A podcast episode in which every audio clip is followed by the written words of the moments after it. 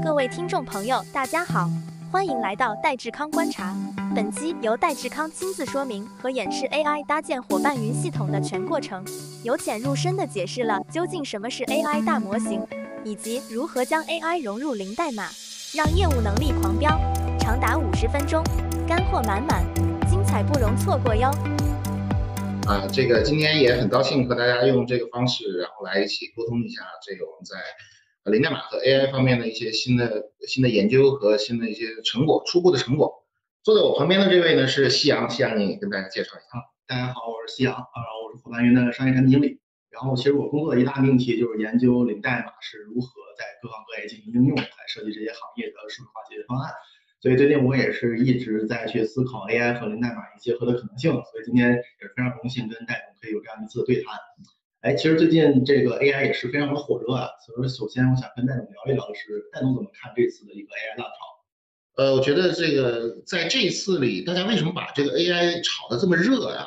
它已经超越了一个炒作的范畴，对吧？以前呢，我们在一五一六年的时候也这个觉得说 AI 好像马上就来了，然后这样。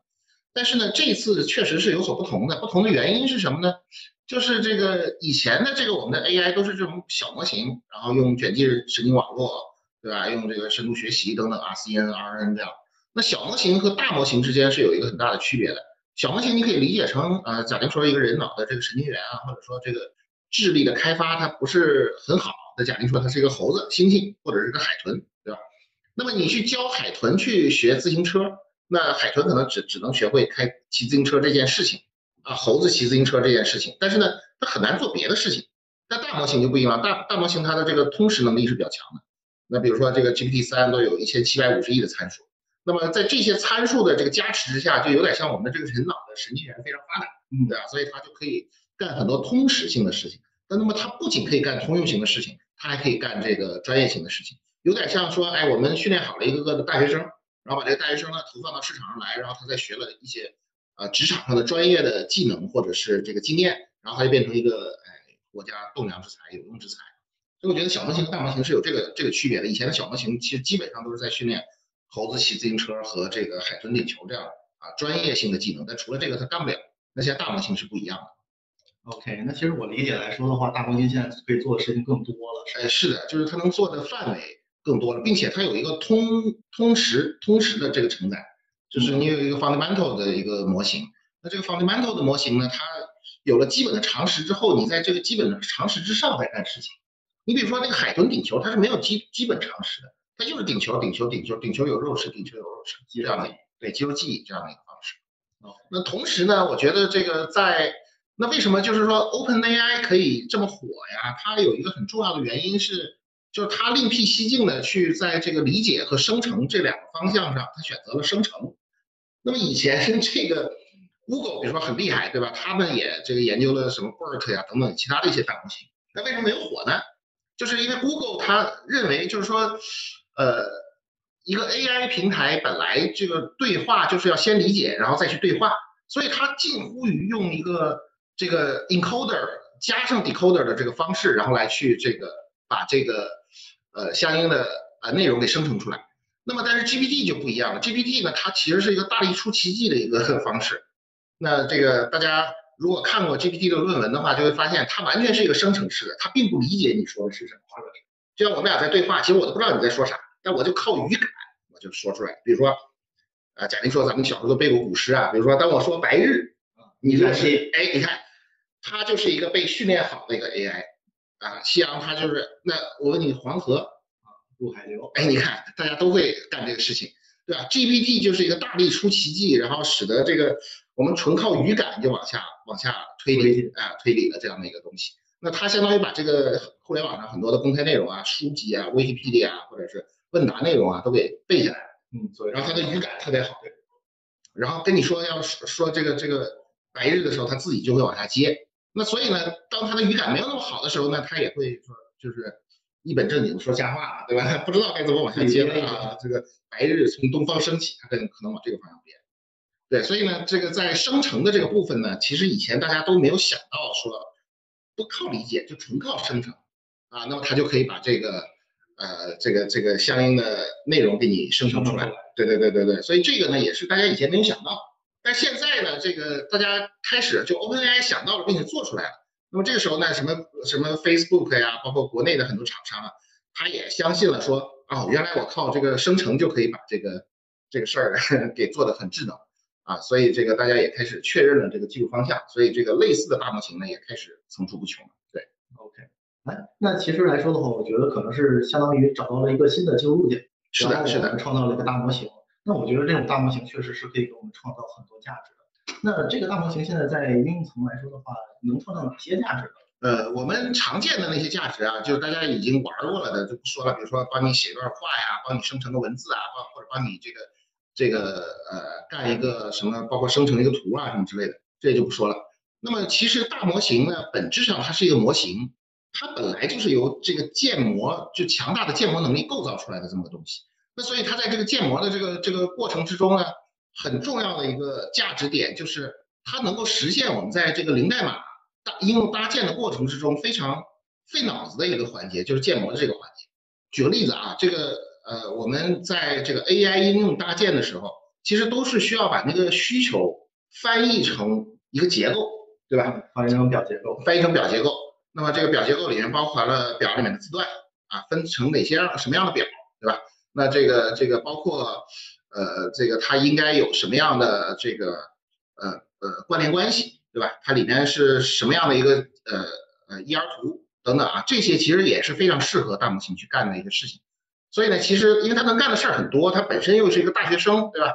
那么他当然就可以去实现一个这个零代码的这个呃应用搭建的这么一个工作。对，所以说我们其实现在是把这个大模型对大学生过来训练，来帮我们做大大系统。哎，对对对对对，是的，OK，啊，可以这么理解，对对。哎，其实我们最近也是新上线了这个 AI 搭建的功能。嗯，是。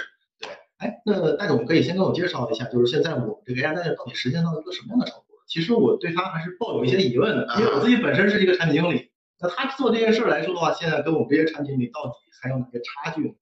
嗯，是，首先呢，我觉得就是你看，你作为一个产商业产品经理，对。你你一开始你会感觉到，就是说最痛苦的那个，我们很多就是类似你这样的同事啊，包括我们的客户，最痛苦的其实就是，哎呀，我听到一个需求，那需求比如说说搭一个什么客户关系管理系统吧，对，什么是客户管理管理？对，什么是客户管理管理系统？它是给谁用的？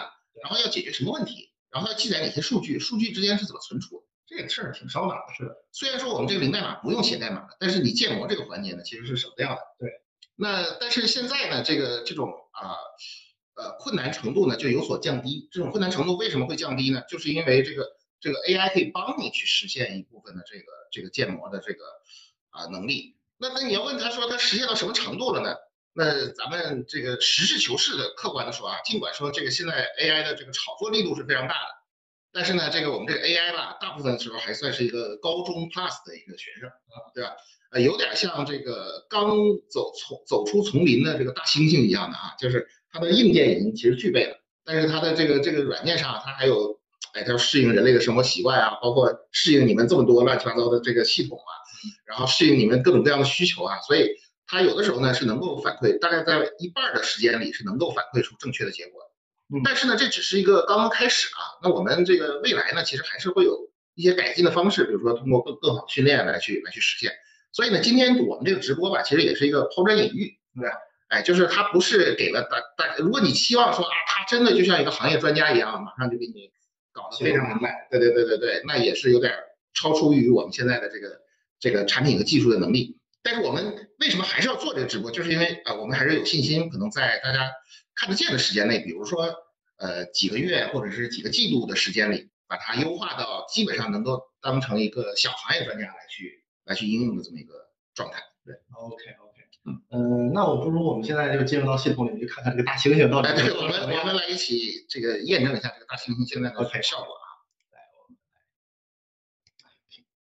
，OK，然后我们其实现在就进入到了一个火白云的这个工作区，然后就让戴总来去演示一下这个。对，这个大猩猩现在这个呃，我们可以有几个入口找到这个大猩猩啊。第一个是在这个这个这个入口的地方可以有一个 AI 搭建，那我们。这个也可以在这个就是表格新建一个表格的时候，这个在这儿选择 AI 搭建，对吧？你比如说这个我们现在有一些这个，呃，假定说我们要一个进销存管理系统吧，啊，我们搭建一个进销存管理系统，哎，这个里面你会发现，它就已经有了很多的这个用户使用这个 AI 搭建搭建出来的这个这个效果。你可以看到这里面有这个字段，对吧？有表格之间的关系。那同时呢，还有它的这个这个呃呃示例的数据等等啊，这些其实都是都是很多用户用过的。那么比如说，呃，夕阳你可以看一下这个这个经销村管理系统是不是符合你的需求？比如说，这完全就是 AI 搭建出来，跟人一点干预都没有啊，目前来讲。OK，大猩猩的自主的这个这个。呃，我们来看一下这个系统啊。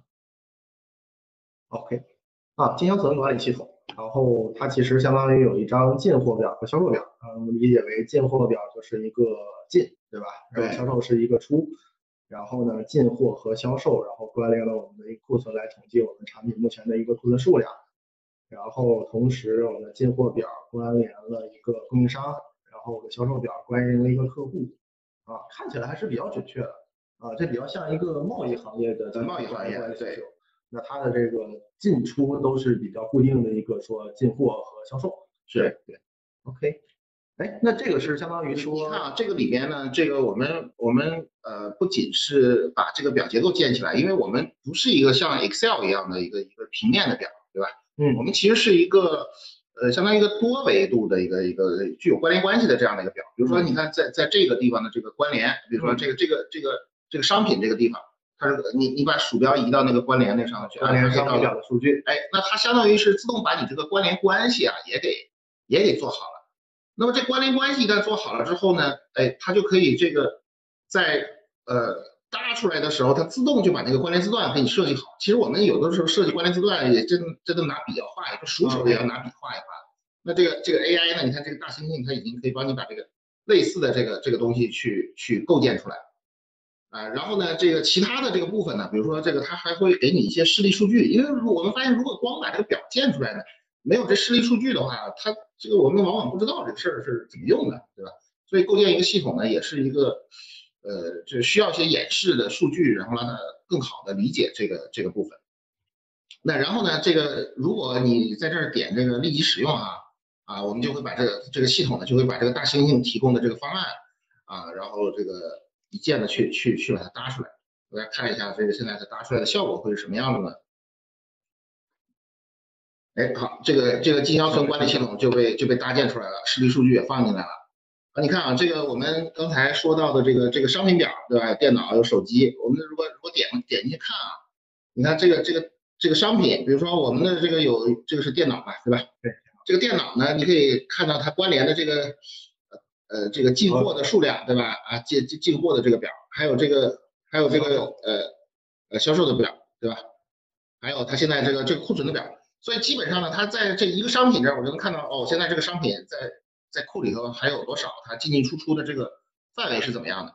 啊，这这这是一个商品的这个内容。当然，我们也可以再新建一个商品，对吧？我们新建一个，哎，大猩猩嘛，大猩猩，大猩猩啊，这个商品，然后这个。类别类别选择这个食食品啊，进货价格一块钱一块钱一个大猩猩，哎，两块钱对吧？库存数量有有一万个大猩猩，生产日期就是今天啊，保质期一百天吧，嗯，啊，然后然后我们也可以也可以这个这个系统其实就是能用的啊，它这个。你看这个这个大猩猩这个商品，我就我就建立出来了。嗯，大猩猩这个商品，然后呢，我这里头还有这个相应的，比如说我有我有那些供应商，对吧？哎，你可以来演示一下这个这个系统，看能能继续往下怎么用。OK，那我们的供应商，然后那我们先相当于刚才我们有了一个大猩猩的这个库存单元，那我们来去进货一下，我们进一个大猩猩，对吧？啊，是这个叉叉供应商来提供的，我们今天进货了一百个。其实我们现在有一条这个一百个的大猩猩的进货记录，然后我们可以从这个商品里面看到刚才的这次的一个进货数量，对吧？然后如果我们来进行一个大猩猩的销售的话，你可以在这边来进行创建，然后选择我们的销售给哪个客户，然后销售日期是多少，然后销售的数量是一百，啊，保存。哎，确实，我们来基于这个。所以这个商品我们就记记录了它这个一进一出，对吧？嗯，对，是。OK，这就是一个一进一出的一个一个逻辑吧，嗯就是把我们的这个这个大猩猩给管理起来。那你说，如果我这个江存系统啊，有一些东西这个还不够满意，对吧？比如说像这个这个呃进货表里，呃假定说进货表，进货表在这里。呃进对，对这这进货表里，我们假定说啊，sorry sorry 商品表吧，商品表。商品表我们假定说需要增加一个说它是什么什么什么样的嗯属性，比如说它是一个什么易耗品啊，或者是一个什么什么东西，那我们可以在这个地方选择一个，比如说我我也可以增加一个这个这个什么，比如说叫做商品属性。属性吧，嗯，啊，那这个选项比如说是一个呃这个你帮我输入一下，比如说易耗品，或者是或者是还有什么品吧，非非易耗品。易碎品吧。啊哈，也易碎品啊，可以？啊啊，对吧？然后常规，常规品，对吧？好，对吧？好，大家那行，就这样吧，这样。啊，好，我们保存一下。那么这个这个属性这个字段就被就被建立起来了。回那回来我们来这个具体再看大猩猩这个这个里面，它就会增加一个属性呃增加一个属性的这个标签儿嗯啊，这个属性的标签儿就叫比如说，嗯，它是个对你需要好好照看它啊，大概大概这么个情况。所以呢，其实这个搭建出来的系统呢，它并不是一个这个一蹴而就的。如果你后面想改呢，其实在我们这个界面里啊也可以改。这刚才是前台修改的界面，当然我们也可以进到这个这管理员后台再去再去进一步的修改啊。那么这个一个小的进销存系统啊，基本上就可以完成了。那么接下来呢，这个咱们可以再继续演示一下。我是希望大家这个这个呃，就是可以一起在公屏上打一下，就是你我们可以现场演示一下，就是这个就是我们现场演示一下这个大猩猩给你表演一下，就是当大家有一些个性化的需求的时候，咱们咱们怎么怎么去搭建，你可以打在这个上，我们选一个，我们也一起再来演示一下，看看这个这个呃大猩猩的表现怎么样。那么有可能会翻车啊，但是也有可能创造惊喜，不知道。看看大家大家有没有？之前有个人说想搭一个招聘管理，没钱吗？在哪儿呢？以前上会有一个库存管理嘛，是不是？库存管理，刚才我们已经实现了。对已经实现了啊。这个吧，社区公益活动参与积分儿，这个是安旭这个网友啊他说的，他说的这个社区公益活动参与积分儿系统，但是一直筹不到款。呃，我看看啊，公益活动。那筹不到款，我们这系统解决不了，大猩猩也解决不了我。可以帮你 帮你搭这个系统应该是可以的。那咱们试一试啊，输入一下啊。你比如说在这个地方，你说这个叫这叫什么呢？社社区公益活动积分管理系统。对积分管理系统，对社区公益活动积分管理系统来说一下。社区公益活动活动积分管理系统。好，来生成一下啊，现场的。好，你看这个那我们为每一个用户送了一个五十次的一个这个这个体验券吧，相当于是。这个其实就跟刚才不一样了，刚才这个经销管理系统用的人很多，这个这个这个是完全没有用过的啊，这个是完全我们现场来看啊，这个 AI 就开开始算计算了，我们的 CPU 正在狂飙啊，这个这个，如果我们现在看后台的系统的话，就是那个 CPU 都已经飙到百分之百分之九十、百分之百了。嗯，哎，这个还没有生成完啊，但是这但这个像这个呢，它没有生成出演示数据，一会儿我们把它这个稍微调一下，可能能生成这个这个演示数据出来。嗯，比如说像它这个没有没有演示数据，有的时候它会有演示数据啊，有的时候没没有没有演示数据。但它这个逻辑，你看这个大概是就有什么用户，社区里应该正常是社区里有什么用户，然后社区是什么地址，然后这个社区里有什么活动，然后这个在什么活动里，然后什么用户得了多少积分儿，积分儿对吧？然后以及这个这个每个活动是能获得多少积分？呃，对对对，一个规则吧啊。那么如果我们不太满意，我我们还是希望说，那实现一个活动积分的活动积分的数字化管理吧，对吧？实现活动积分，数字化管理，对我我们再把它这个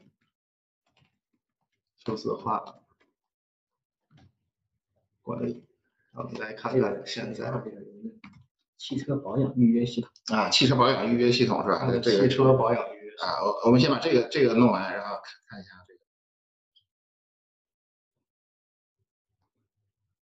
这个。哎，现在有示例是不是？啊，这这这回视力数据是出来了。OK，先是一个公益活动的管理，来记录我们都做了哪些公益活动。对吧？然后这边有一个活动负责人啊，他默认其实把我都做成这个哎是活动负责人了。包括活动的状态，对吧？嗯开始了没开始，这个这个是对的啊。对然后用户，用户我理解为就是参加活动的这个社区用户，对吧？呃，对，它这里头还有组织呢，你看还有社区居委会，还是说志愿者协会的什活么什么动参与表啊，我参与了四月二十号获得了十个的活活动积分，然后积分兑换。哎，其实它这个其实实现了这个积分的这个获取和这个积分的这个消耗。呃，消耗，它还帮你实现消耗了。对，嗯就我们没有说消耗，但是他可能觉得说积分总总对是要嗯消耗的吧？那那这个你看，但是这个里头呢，呃，可能是这个地方稍微有点问题了缺了一些关系。缺缺了一些用户的关联关系，是吧？就是哪个用户得了什么个积分？对，哎，那所以这个呢，呃，就是这个大猩猩现在表演的时候就就有点那个，就是稍微有点掉链子，但是整体的这个这个路径啊还是差不多的。如果我们点这个立即使用，它就开始给你搭建了。那这个这个 AI 搭建完了之后，你看这个小的社区的这个呃公益活动的这个管理系统就出来了，然后这里边有社区里边的这个用户有李四、张三，对吧？然后呢，这个活动表，刚才我们觉得说它这个可能是少了一个嗯少了一个关联关联关系，对吧？我们自己来加一个，对对对，这个关联数据，然然后后关联社区公益活动表，在这里，在这里。对，对，关联这个社区公益公益活活动表，，对保存，对，这个我们就知道了，哦，说还得就是有个名字，嗯我操，没事把名字忘了忘收了，没事还可以再改，嗯，再加一个呃用户啊用，看是哪加一个这这个吧，加一个用户表，对吧？嗯，参与用户，啊，大家都比较比较踊跃啊，就是给我们这大猩猩忙坏了，我 现在我 社区 活动啊，其实他其实把这个架子搭的还不错的，然后但是就是说对可能要稍微改一改员工来去修正一下啊。参加了儿童读书活动获得了二十积分儿，对吧？参加了环保公益活动获得十积分儿，然后是谁来去参加的？对然后 OK，OK，嗯，这个这个小的社区社区这个叫什么活动积分的管理系统，包括积分的这个获得和积分的核销兑换，哎，看这这小的就就就都有了。对，那过去呢，我们其实是靠什么呢？靠模板，对吧？对我我们靠就是夕阳他们搭了很多模板，然后来给这个这个呃用户来使用。但是我们能够穷举出来的场景呢，其实是有限的。是对，那是那林代码的好处是，就是大家在使用一些个性化的场景里的时候啊，这个它是它是有的时候模板覆盖不了，但是你自己搭的话又稍微有点费力，对吧？那至少这个 AI 搭建可以帮你帮你这个实现一个初步的这么一个啊状态。那这个功能呢，现在我们是对这个全量开放的啊，就是这个我我看大家也挺踊跃的，这个但是我们可能时间有限，也没有办法演示的演示的更多啊，所以呢，这个这个大家可以自己到自己的这个工作区里啊，我们给每个用户都发放了这个五啊五十个配额，那现在其实一个就伙伴运营其实目前已经有这个 AI 搭建这个功能了。那在这个 ChatGPT 这一块，就是我们有没有一些就是调用啊什么的一些一些在解决方案上面有一些应用？对，这个也是一个好问题啊，这个一会儿会请夕阳来聊一聊。那我们刚才说这个搭建，就是说这个这个 AI 啊，不仅可以用在搭建上面，那么还可以用在很多的这个行业的这个这个解决方案上。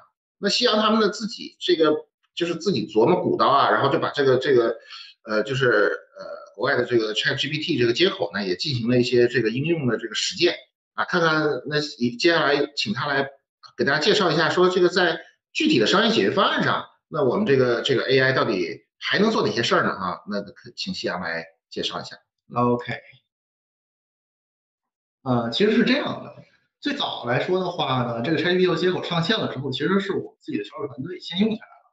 对，你可以大家看一下这张截图啊，就是我们伙伴云也其实是做一个线上销售嘛，然后我们在接到客户的一些需求之后，我们打电话跟客户确认这些需求，对吧？那你是呃做哪个行业的？你有什么场景的需求？比如刚才说这个客户跟我说我要做一个这个积分管理系统，那我们说那你具体说这个积分管理系统是什么背景啊，什么需求啊？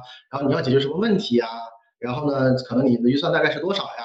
那我们肯定要跟客户进行多轮的对话，来去确保我们更懂客户。那这个时候，其实我们打一次电话可能五六分钟，长的时候可能半小时，我们聊天聊完之后，下一步我们要做什么呢？下一步我们销售其实要做这个沟沟通记录的整理。啊，这件事儿其实还挺浪费时间的。嗯，所以说 ChatGPT 接口上线了之后呢，首先我们找到的应用场景是说呢，让 ChatGPT 来帮助我们整理我们每一次的沟通纪要对，。就是那个销售，其实他每天晚上都在整理填表单啊，对什么之类的。他不填呢，你这个这个客户跟进的过程是没法管理的。对，但是你填呢，就每天就是花费浪费时间浪费时间，然后他花很多脑子来来去想这个事情。对对，其实这件事儿我也跟我们销售聊了一下，其实他每天花一个多小时的时间在写文件记录。那这件事儿其实我觉得是可以有望通过 ChatGPT 来去解决的，所以我们也做了一样的尝试。最终实验下来之后呢，效果还不错。你看，其实 ChatGPT 帮我们总结了哪些内容呢？第一啊，这本次的通话时长多长？啊，你这个左边就是那个那个原来的这个这个通话记录是对吧？对对，然后右边右它边是对 ChatGPT 来自动整理的一个沟通记录。然后概要的话，其实我给 ChatGPT 输出了一些结构，对，你就按这个结构来给我整理，这是我要的，对吧？然后呢，其实这个 ChatGPT 最终最终实现的这个效果是什么呢？说 OK，它一句话总结了本次沟通的一个中心思想，对吧？刚才这么多内容，其实客户其实想要一个定制家居的系统解决方案，对吧？然后呢，应用场景是什么呢？客户是一个家居定制的行业，那我们呃下一步代办什么？我们要去 A A E 要要求有几个行业专家，就是做这个定家居定制行业的解决方案专家嗯过来呢，我们一起做一个整个系统的调整，然后来解决客户要的问题，对吧？那包括呢，其实他还可以做一些客户情绪的分析，对吧？这个客户在跟你沟通的时候是比较冷淡啊，没什么需求，还是他很期待，对吧？如果很期待的话，可能这个成交概率会比较高，那可以有一些其他重点信息的一个补充，对吧？他对方案特别重视，需要跟老板尽快的汇报，那可能我们就要去给他准备一些内容，帮助他跟老板汇报来推进这个进程。然后他还为你总结说下一步的一个建议是怎么样的。其实这个，嗯，确实是我觉得还是可以解决很多这个销售在跟进记录填写这方面的一个问题的。嗯，对。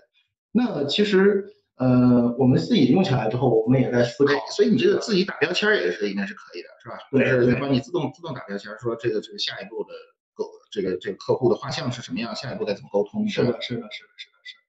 所以说，其实在这个我们自己用起来之后，下一步其实我们在想说，我们客户能不能用起来，对对对对吧？包括直播间的好小伙伴可能说，哎，我们能不能用？那其实来说的话，呃，从这个点延伸出来的，我觉得说可能呃，我们能先给这些行业带来的价值呢，是这个跟我们一样的是这种电销行业的。嗯嗯所以说，其实啊，戴总应该也知道，我们之前就有一个那个电销行业的解决方案，嗯啊，主要是我们去管那个线索，然后跟进，然后包括后面的一些线索收款啊、线索转化分析啊这些东西。这个其实呃，你看到这张图的右半部分，其实就是我们原有的一个解决方案。嗯，但呃，我们这次基于 ChatGPT 来去做了一个 AI 智能助理，那嗯这件事儿其实是可以给电销行业做一个赋能的。嗯，之前是之前和之后有什么？就是你做了这个之前和之后有什么不同呢？哎，其实我跟你说，如果用我一句话来去总结的话，其实这个 AI 智智能助理可以帮你干很多事儿，但本质上其实说是解放我们的一个销售的一个日常的事务性工作。嗯，那我们呃可预见的是，我可以提前提升这些销售的人效，也嗯能去节省他日常工作中这些重复性的工作。嗯对。呃，具体我们也是说，呃，我们进系统来给大家来去看一下这个方案吧，因为这个方案现在目前已经是落地了。哎好，这就是我们的一个刚才所说的一个智能电销的管理系统了。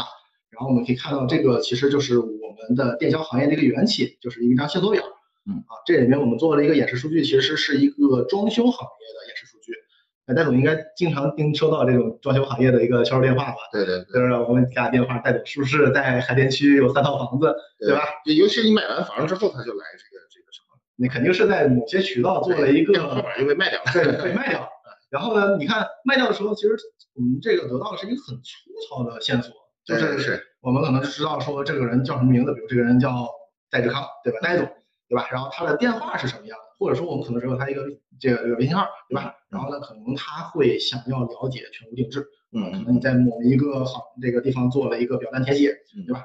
那在这件事儿上来说，我们其实得到这个线索之后，我们的这个销售是要跟这个客户做第一轮的电话的那个这个打电话的，对吧？嗯打电话的时候，我们来确认这个客户的意向。哎，看到其实这是里面是一个通话记录的文字。哎，其实呃，我们刚才做通通话的时候，可能它是一个录音文件，是对。然后这一点的话，其实是我们用了一个腾讯云语音识别能力哎，这个这个插件是也是在我们市场里是开放的，是吧？对对对，其实呃，我们可以给大家看一下这个插件啊。对，因为这个里头涉及到一个，首先是一个语音转文字，对吧？对。哎，这啊就这个东西，对吧？对，就这个东西把它开开就可以了，大家也自己也可以装的，在那个后台就就就就这个界面。对对。工作期应用这个这个界面，然后呢，它又用了另外一个接，呃，这个就是右边这个 ChatGPT 的接口，你可以看一下 ChatGPT 这个这个是怎么弄的。啊，稍微打断一下你这个系统的演示。对，就是这个 ChatGPT 这个这个接口呢，呃，和那个刚才我们说那个 AI 搭建还不是同一个。那这个呢，实际上啊，这个大家是自己要把你这个 key 填进来的啊。那所以呢，你自己要先想办法这个注册一个 ChatGPT，然后往里充点钱啊。他好像是送你几美金的这个这个试用的十八美元，那是老黄历了，以前送十八，现在好像是送送送少了，对，送送五美元或者多少。其实调用它还是挺便宜的，每次调用。零点零几美，哎，对，但是就是你你自己，反正这个这个就是童叟无欺的啊，你自己大家自己去注册一个，然后把这个 key 填进来，填进来之后呢，它就可以在一个，应该是在这个这工作流里吧，对吧？哎，你看这这个工作流，你给大家讲讲，我我还没玩过这个东西。OK，哎，其实我觉得现在看工作流可能大家不能太理解，来先看系统啊，先看系统，对对对。然后我们继续说，就是说其实我们是通过一个通话录音，然后基于腾讯语语识别的能力，把它文字转过来。文字转过来之后呢？那这个文字不好看，这个文字看着就眼花了。对对对，它其实前面是一个这个时间轴，然后后面的话其实是说我们文字沟通一个内容。那我们刚才也说了吧，基于这个内容来说的话，我们人工要去整理这个概要还是挺费时间的。嗯，对对。但是其实现在我们来拆机做了一个功能，实是说我们能基于下面的通话记录汇总来自动去给这个啊通话记录来做一个整理。对，然后我们可以看一下啊，看这个什么？对，啊。其实我们做了一个整理，其实跟刚才我们看到的一样，是说，哎，首先，哎，客户的情绪是怎么样的？哎，从本次的一个通话内容说，我发现，哎，客户还是比较配合，嗯，语气是比较友好，态度积极，态度积极，对对。然后呢，呃，客户的装修需求是什么？对吧？就是我们要了解的话，就是说你到底有没有装修需求？他想要定制两个卧室的柜子。但是呢，我们也问了，说呢，他对这个全屋定制呢，可能还没有什么明确的想法。哎，这个这个对不对？他说的这，哎我操，哎，他他这个总结的对不对？哎，总结的还是比较准确的，因为我整体测了一下。你看他这边说了，对，那这边是考虑做全屋定制吗？具体想做哪部分啊？没有太好的想法，没有太好的想法。但起码两个卧室都定制一套柜子。哎，对吧？这个跟人类的理解是是差不多的，但是我们把它收收收收缩成一句话，这个事儿就呃呃容易容易看多了。对对对，所以说呢，其实聚类出了这个客户的一个装修需求，那我们后续可以去引导一下这客户说呢，你是不是哎，首先我们满足说你这柜子需求搞定了，后面我们把全屋定制给你再推一推，对吧？后面的话，其实下面是一个沟通概要，你看，其实他把这么多行的一个通话内容总结成了一个比较这个精简的一个沟通概要，嗯，向客户介绍了后半家装公司，然后对，其实这个往往都是我们以前销售是手工干的事儿嘛，对对对。他要想说，哎，我跟那客户是怎么聊的嘞？哎，他现在想要啥？他是想要柜子啊？他确定要柜子吗？很容易填错，对，很容易填错，就是就是你你对吧？对。然后呢，他最后会给咱们总结这个下次的一个推进事项。你看，因为我们在这次的通话内容，其实我们跟客户约定了周六下午的一个见面时间，是对吧？然后呢，前面的话是说，OK，嗯，我们这侧的话，其实要设计师要联系客户两方，嗯，然后客户需要准备准备好房屋钥匙。嗯啊确认好家里的时间，所以说其实下次的推进市场也帮我们总结出来了。是，所以说其实我们每一次把电话打完了之后，ChatGPT 直接就帮我们把这件事儿给做了，其实还是能极大的节省这个销售的一个工作量。对对，当然了，这个前提是大家也得多用一下这个 GPT 啊，然后学会怎么写这个 prompt。是，他这个他这个写出来的就完全是这个 prompt 告诉他说用这个格式来写。是的，当然你可能也需要抽取其他的这个部分，比如说客户的预算情况啊。对啊，客户打算什么时候这个这个这个成交意向有百分之多少啊？等等啊，这这些他一样能给你抽取出来。是的，但是呢，这你要 prompt 也不写好。对，prompt 一会儿我们来看。prompt engineering 是这个大家这个看起来是这个现在最火的一个一个一个行业啊，都都有人开培训班了，就是教你怎么写 prompt engineering。对对对对对。呃，其实现在其实来说的话，就是说你怎么去利用 ChatGPT，就是说你是怎么去提问。你提问提问的比较好，你就能把它调教成说呢一个相对靠谱的大研究。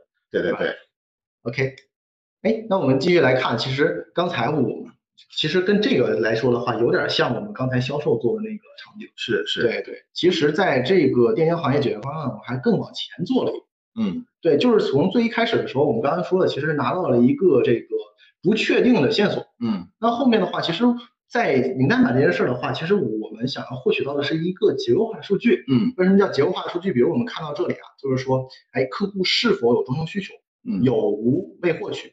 哎，如果我们有了这个结构化数据的时候，我们就知道了我们本次获取的一百条线索里面，到底哪些百分之多少是有真的装修需求。嗯嗯嗯，这件事儿是什么呢？就我们可能要列很多的这个选项字段，是是，然后呢，打完电话之后呢，让人工来做标注，这件事儿挺麻烦的啊。所以说，其实线索清洗这件事儿呢，在这个电销行业是一大工作量。哎是的是的，对那我们刚才说了，我们我们把这一步做了之后，我们能不能可以再往前做一步，让线索清洗这件事儿也变得完全自动化？嗯，所以这个地方我们可以现场给大家做一个演示啊。你看，下面是我们刚才所谓本次的一个通话记录。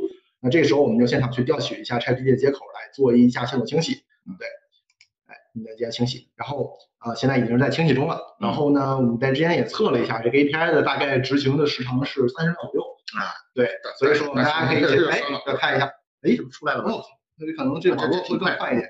对，然后我们来看一下，哎，这边呢整理一个结果啊，客户是最近是否有装修需求？有，然后他就把这个结构化到选项字段里面，然后至少两个卧字卧室定制柜子，然后新房还是老房？新房，嗯，对吧？是否询验询问的样板间情况是啊？是否询费呃询问的收费方式，对吧？哎，他就帮你把这些就就就直接这个这个填进去了。对对对吧？那看起来呢，我们这个 GPT 是返回了的是这样的文本文本格式的，对吧？对。那你是怎么把它转换成这个一个一个上面这种这种标签呢？对吧？其实这个结构化的标签。对，其实这种结构化标签是用利用了我们的一个这个工作流截取的。能力一会儿我可以给大家去看一下这个具体的里边的一个这个后端的一个逻辑。其实这个 prompt 我也是调了很久，因为有时候它这个整理结果啊，它它有一些随机性，所以说呢，我用了很多这些提示词来去告诉他，对，告诉他说，教会他听说你你你就这么说话，你这他要是有你就举右手，对对吧？大概这个意思吧，是吧？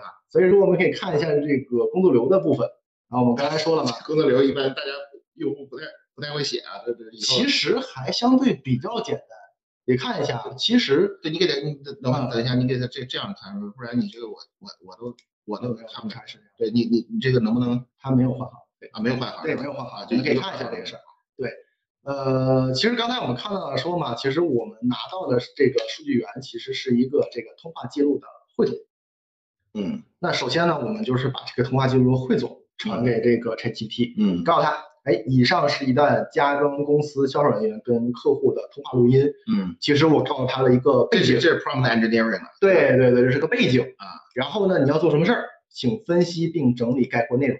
啊哈，OK OK，，对，你是谁？你要做什么事儿？嗯后面的话其实就是我们刚才所说的，说我要给他一个非常结构化的范式了。啊 OK，然后你判断客户最近是否有装修需求，然后你给他三个选项，以有、无或者未获取回答。啊，所以说，其实我们是把这个选项字段以一个自然语音的形式，嗯，描述给这个 ChatGPT，嗯告诉他说，你只需要回答我这三个选项。对你别你别说别的，对你别说别的，啊说别的，其实我们说别的我我我搞不懂。对对对对。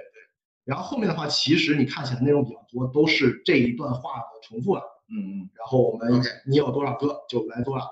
然后其实这里面还可以做一点，说你看，如果通话记录中表示说我的微信就是手机号，嗯，也就是我们一个非常典型的场景，那我们就可以返回我们的之前这个线索里面记录的一个电话，就是他手机号。嗯，OK OK，对，这个就非常好了。然后你这个这个底下呢，这底下应该还有一些这个叫 temperature，对吧？对对，max tokens，这个你都你都没有设吧，是吧？是，这其实来说的话，也是我们那个 ChatGPT，我觉得这个产品产品同事做的还是很好的，就是说这三个相当是一个高阶选项。对，如果说你没有什么特殊的需求的话，其实你就可以不填了。OK，对，这个 temperature 的话，可以看一下，就是说，其实默认我们就是零点六，然后啊默认零点六对啊，因为我希望呢，它这个回答呢不要超过我那个三个回答之外的东西，对对对所以，我设置的比较低。对，这这也是超这个给大家科普一下，就是说这 temperature 有点像这个这个它的发散程度，或者说这个飘逸程度吧。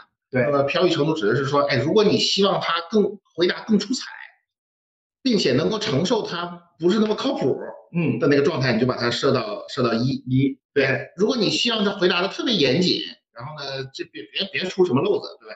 少少出错，对吧？非常严谨的回答，那你就把它设成零。那如果是那我们正常零点六，就是就是六重漂移啊，得出刚才的这个这个这个结果。包括 Max Tokens，这应该也是有一个呃有一个有一个。这个其实是限制一下我们本次调用的一个啊 token 上限。对对对对对，啊，大概是这么一个一个系统。对然后后面的话，其实像前面的话，就是说啊，你这段你其实相当于说把这段文字输送给 ChatGPT，然后最终的话，你告诉他你要写入到哪条数据的哪个字段里面 OK 完成了。这个比较像我们传统的一个这个呃这个东西。哎，那你是怎么又把它写成那个标签了的呢？呃，这种标签的话，其实是利用了一些我们这个工作流的一个能力啊，我们这个工作流来做了一个样子的啊文本的一个截取啊，对，我们截取啊一和二之间的内容，嗯简单来说是这样。然后呃，我们来去做了一个这样的一个截取。对嗯，所以这个工作流呢，刚才有有有朋友问啊，这个王令凤朋友问的这个说这个系统可以使用，那我们自己现在这个是可以使用的。对。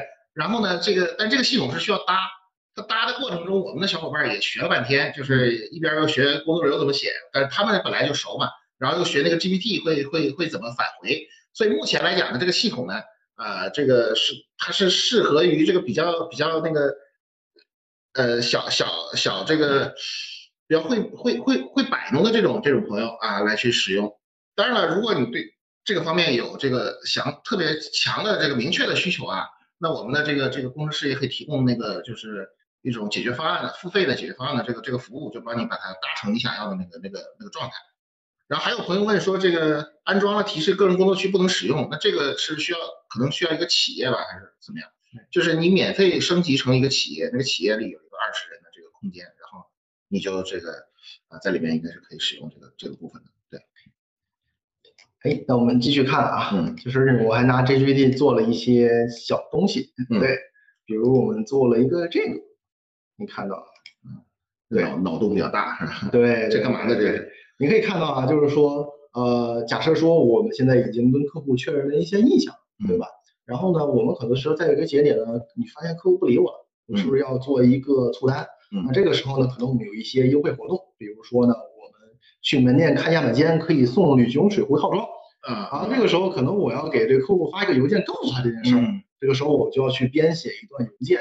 以往这件事情呢，也是邮件或者微信吧对啊对对，也是我们来做。嗯，那我们其实可以通过这样的一个邮件诉求来去生成一个这样的一个邮件邮件内容。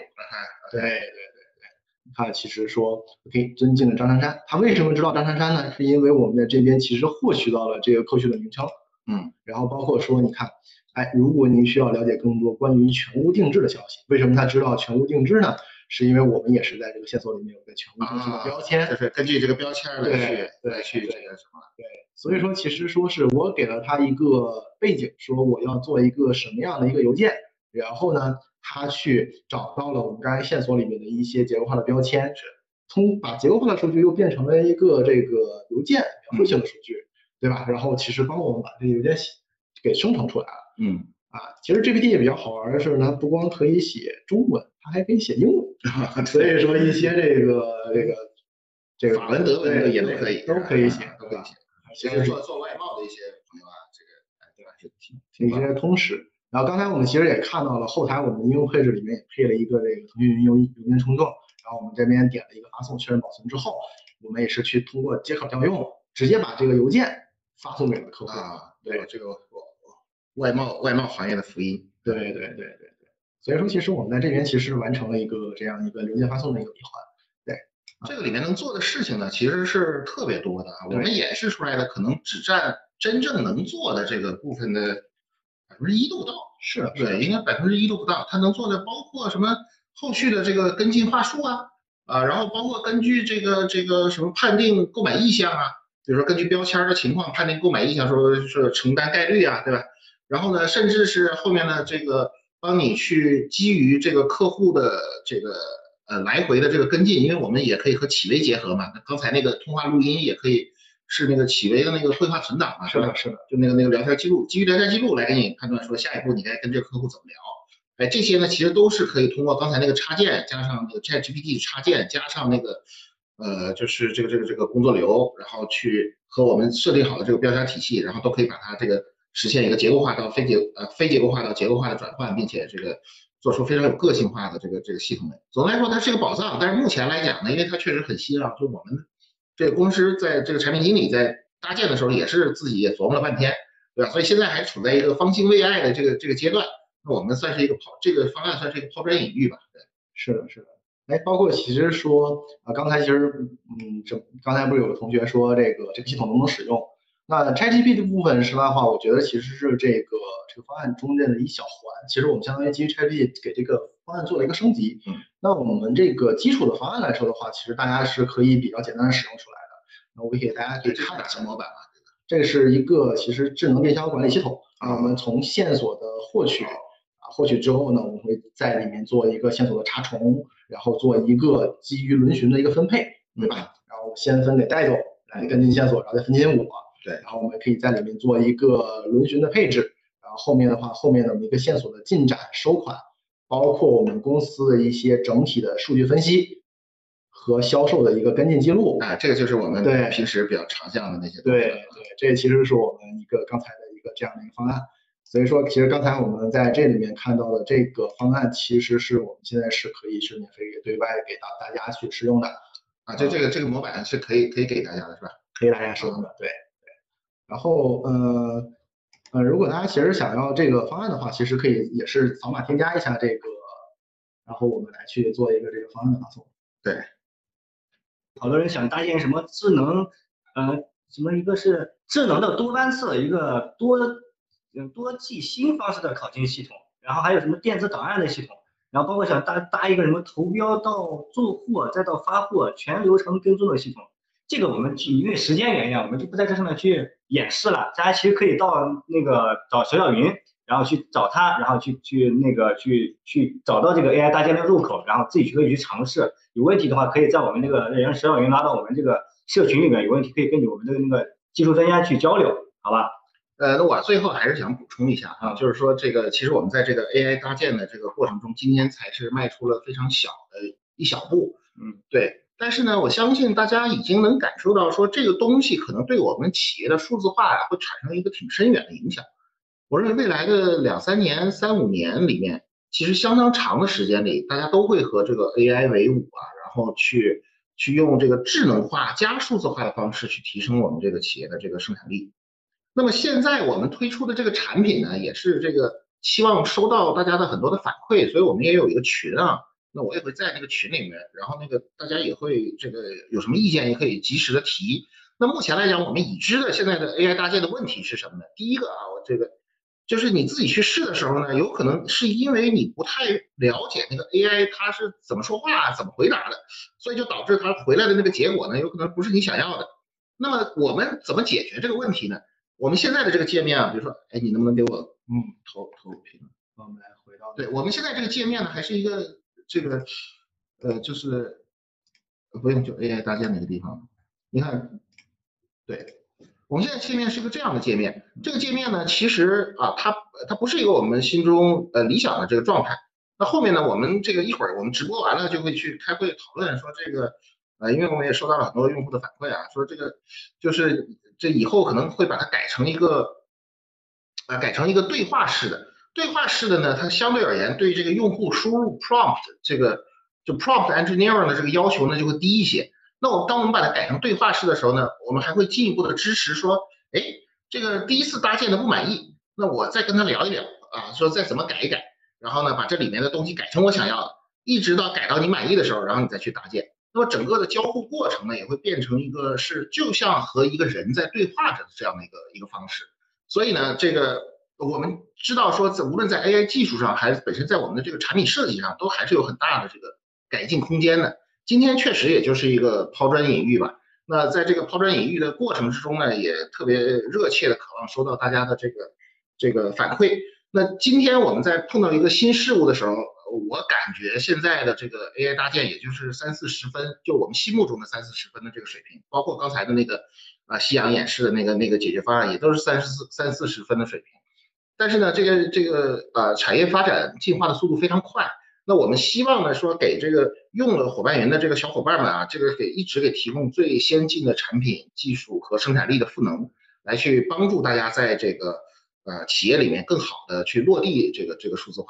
所以呢，这个如果你今天对现有的这个 AI 搭建的这个结果并不满意啊，那也是非常正常的，因为现在我们只是三四十分吧，我们估计可能在每个月吧，就是未来在每个月的时间里，你都会看到这个 AI 搭建和这个 AI 的产品上有有一些很大的变化，所以也期待大家说，对你今天用一下，完了过过两周你没事再来看一看，对，然后那个看看可能就变了，变了，然后一直到说我们把它改到一个六七十分、七八十分，甚至。更高的水平的时候，哎，你会发现它可能给你带来了很多的这个这个价值。我们其实做零代码有一个初心啊，就是让那些不懂技术的同学啊，业务同学，在这个公司里凭借自己对业务的理解啊，对商业的理解，然后呢，这个不需要写代码，不需要懂技术，就可以把它的这个数字化系统搭建出来。所以为什么我们对 AI 是热衷的？是因为这个 AI 确实能够帮助我们在这个所谓的零代码这件事情上。啊，这个更进一步的去去去赋能给大家。我认为就是说，这个一个好的数字化系统就应该是直接是需求到需求的实现，对吧？就像这个阿拉丁的神灯一样，去呃这个这个心想事成的这样这样一种一种感觉啊。我们做了这么多年，一直在啊，包括我们优化这个啊 V 五的界面呐，包括这个提供各种各样的功能，其实都是在降低这个呃门槛和使用难度啊这个部分呃做文章。所以 AI 呢，也是我们的这个很重要的一个呃借助的一个技术和手段，呃，所以希望说我们可以无限的趋近于这个心想事成的状态，啊，这样使得这个企业里面的数字化呢，可以更加的这个更加的接地气，更加的落地。以上就是本期戴志康观察所有内容。想了解更多商业科技观点，别忘了订阅、收藏、点赞、转发。每周一、三、五准时更新哦。